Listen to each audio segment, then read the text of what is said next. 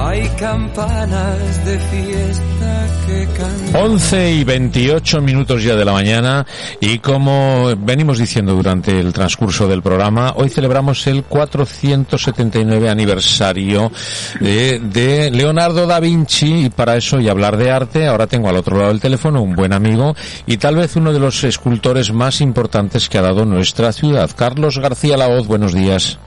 Hola, muy buenos días, Javier, ¿qué tal? Pues muy bien, encantado de saludarte y de, bueno, de celebrar este Día Internacional del Arte, ¿no? Sí, siempre es un buen día para celebrar el Día del Arte. Creo que nos falta a todos un poquito más de arte en nuestras vidas, así que bueno, pues hoy tenemos una excusa. Sí, señor. Eh, ¿En qué estás metido, Carlos? Que tú eres un hombre de proyectos y siempre estás liado en algo. ¿Qué, qué llevas entre manos? Pues mira, tengo ahora mismo una exposición que inaugurar esta mañana en la Universidad de San Jorge. Es un proyecto internacional con la con el Museo Nacional de Ucrania, se llama Almas Gemelas. Y es un diálogo entre el gran genio ucraniano eh, Taras Shevchenko y nuestro gran genio universal Francisco de Goya, que también Ajá. coincidimos con su 275 aniversario, que también es para celebrar, ¿no? Parece que en esta tierra lo nuestro no hay que celebrarlo, pues yo creo que también hay que celebrarlo. Claro que sí, hombre. Bueno, pues vaya fusión, ¿no? Goya con Ucrania, ¿no? ¿Y qué sale de todo esto? Bueno, es que Francisco de Goya es un artista contemporáneo. Lo mismo pega con el señor Shevchenko, que también lo era, como con mi obra, como cualquier otro artista, porque realmente fue un gran genio.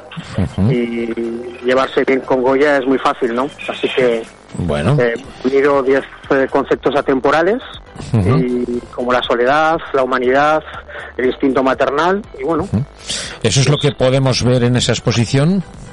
Sí, son 10 trípticos con 10 conceptos, pues como te he comentado, como soledad, como instinto maternal, eh, simbiosis, eh, eh, hipocresía. Y bueno, los tres artistas hemos de alguna manera expresado nuestro nuestra visión sobre estos conceptos y los hemos unido en 10 trípticos que se inauguraron este proyecto en abril del 2017 en el Museo Nacional de Ucrania en Kiev.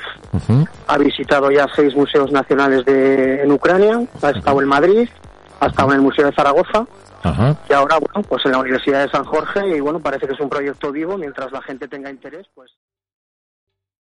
¿Te está gustando este episodio?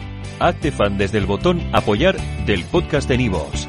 Elige tu aportación y podrás escuchar este y el resto de sus episodios extra. Además, ayudarás a su productor a seguir creando contenido con la misma pasión y dedicación.